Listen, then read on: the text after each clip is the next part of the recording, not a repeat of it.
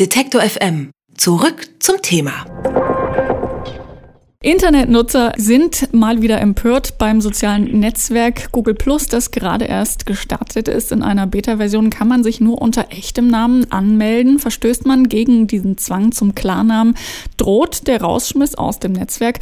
Auch Innenminister Friedrich fordert jetzt, dass Blogger ab sofort ihre Identität preisgeben sollen. Er erhofft sich dadurch zum Beispiel mehr Sicherheit im Netz. Friedrich glaubt unter anderem, dass Einzeltäter wie der Norweger Anders Breivik, der Mann, der für die Anschläge in Utøya und Oslo verantwortlich war, Zuflucht suchen in der Anonymität des Netzes und unter diesem Schutz zum Beispiel auch eines Pseudonyms ihre radikalen Thesen verbreiten können. Dabei ist doch eigentlich die freie Meinungsäußerung auch ohne eigene Identität ja eigentlich eine wichtige Errungenschaft gerade des Internets. Sie schützt Minderheiten zum Beispiel ebenso wie Homosexuelle oder Opfer von Missbrauch und Stalking. Wir wollen wissen, ob die Identifikationspflicht mit dem Grundgesetz zum Beispiel überhaupt vereinbar ist und welche Folgen sich dadurch für die Netzkultur ergeben könnten. Antworten darauf hat der Jurist Udo Vetter. Er schreibt für das Law-Blog und ist jetzt am Telefon. Schönen guten Tag, Herr Vetter. Schönen guten Tag. Wie genau sieht denn die rechtliche Lage im Moment überhaupt aus? Nun, erstmal ist es so, dass äh, das Grundrecht auf freie Meinungsäußerung sehr wichtig bei uns ist in Deutschland. Es steht unter den wichtigsten Grundrechten überhaupt, denn ohne freie Meinungsäußerung ist die Freiheit für die Menschen nichts wert. Deswegen sagt das Bundesverfassungsgericht in ständiger Rechtsprechung, zu einer freien Gesellschaft, in der die Menschen sich wohlfühlen, gehört auch das Grundrecht auf freie Meinungsäußerung. Das ist natürlich nicht unbeschränkt gewährleistet. Man darf also nicht hetzen und zum Mord aufrufen. Und äh, es ist auch insofern etwas eingeschränkt, als man mitunter eben tatsächlich nicht immer anonym sein darf. Es gibt also zum Beispiel die sogenannte Impressumspflicht, wonach jeder, der ein Internetangebot hat, eben kennzeichnen muss, äh, von wem es stammt. Aber grundsätzlich gilt in Deutschland freie Meinungsäußerung und zur freien Meinungsäußerung gehört im Kern allerdings auch das Recht, eben seinen Namen nicht zu nennen. Gilt denn diese Impressumspflicht tatsächlich auch für alle, die sich im Netz bewegen? Wenn ich jetzt nur irgendwo auf einem anderen Blog einen Kommentar abgebe, ähm, muss ich ja mich nicht zum Beispiel outen, wer ich bin. Genau. Genau, das ist der Punkt. Also die Impressumspflicht betrifft lediglich den Anbieter des Angebots, also denjenigen, der das Blog betreibt.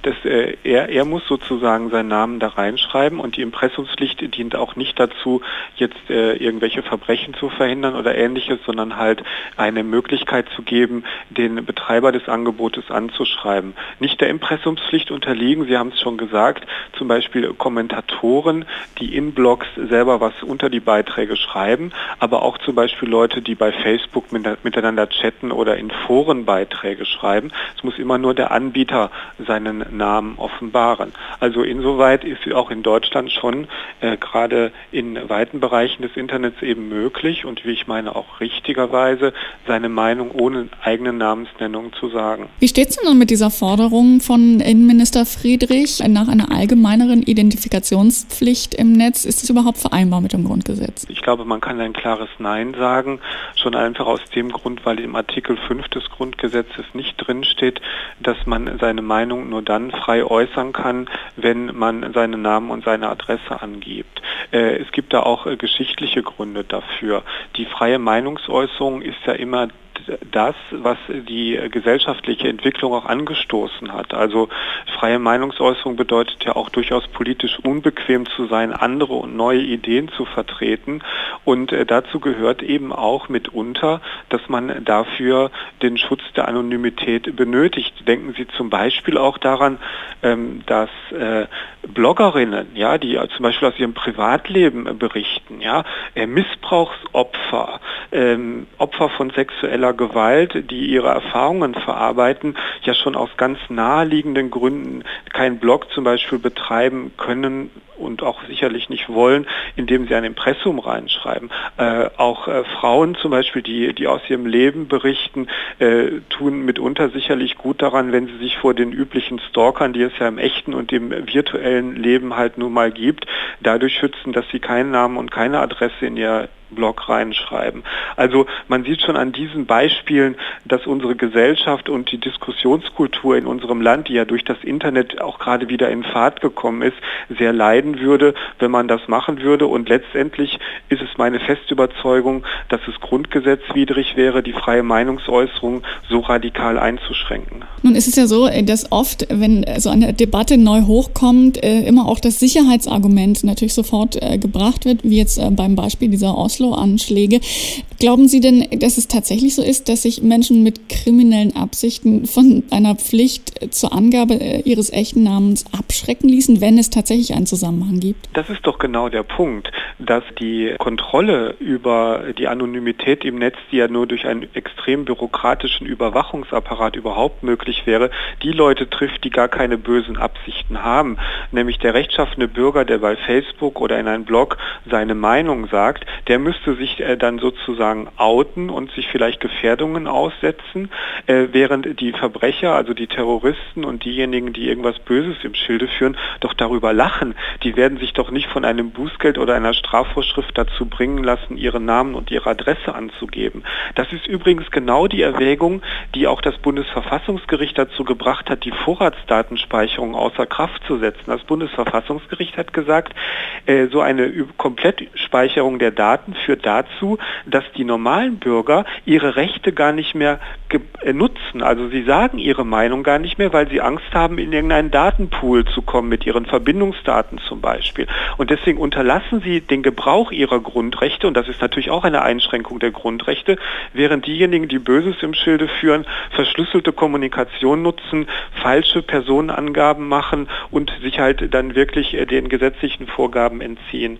Insofern ist es eben genau so, dass solche Maßnahmen A nur mit einem äh, schrecklichen Apparat, der auch äh, zur, zur Unterdrückung der Menschen führen kann, äh, gemacht werden können und B, was die Sicherheit angeht, völlig nutzlos ist, denn man wird diese Leute so nicht unter Kontrolle bekommen können. Sie haben es ja gerade schon ein bisschen angedeutet, äh, wäre möglicherweise tatsächlich eine Konsequenz von einer Offenlegung der Identität im Netz so eine Art Überwachungsapparat, wie man es äh, heute kennt oder auch fürchtet aus Nordkorea oder dem Iran oder in China auch? Natürlich, das ist doch genau das Paradoxe an der Situation. Wir bejubeln, wie die Menschen in Tunesien und Ägypten mithilfe des Internets den arabischen Frühling zum Blühen gebracht haben und gleichzeitig äh, fordern wir in unserem Land oder diskutieren wir in unserem Land Maßnahmen, die eine derartige Entwicklung oder die, die genau die die Schritte beinhalten, unter denen die Menschen in Ägypten und Tunesien gelitten haben über Jahrzehnte hinweg,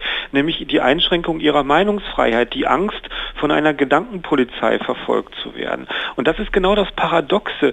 Äh, wir, wir äh, fordern, dass die Chinesen im Internet ihre Meinung frei und ohne Angst sagen können und äh, fordern, dass dort die Überwachungsmaßnahmen in Internetcafés und durch Internetsperren abgebaut werden. Und bei uns werden sie, werden sie verlangt. Man muss sich von dem Gedanken verabschieden, dass ein Überwachungsapparat äh, per se gut und böse ist. Ein Überwachungsapparat, der die Menschen davon abhält, ihre Grundrechte überhaupt in Anspruch zu nehmen, ist immer in Anführungsstrichen böse und wird von den Menschen früher oder später so empfunden. Also ich warne gerade davor, diese Schritte zu gehen und zu sagen, ja, wir wollen ja nur euer Bestes. Wenn man überwacht wird, spielt die Intention des Überwachenden überhaupt keine Rolle, weil man man dann nicht mehr frei ist. Und das ist das Gefährliche, dass wir uns in eine Richtung begeben könnten, wo man am Ende sagt, oh, nun sind wir fast so weit wie in Ägypten oder möglicherweise gar in Peking. Eine Einschätzung von Udo Vetter. Er ist Jurist und schreibt für das Law-Blog und er hat uns erklärt, die rechtliche Situation als Grundlage der aktuellen Debatte über das Ende möglicherweise der Anonymität im Netz. Vielen herzlichen Dank, Herr Vetter. Ich danke Ihnen auch. Alle Beiträge, Reportagen und Interviews können Sie jederzeit nachhören im Netz auf detektor.fm.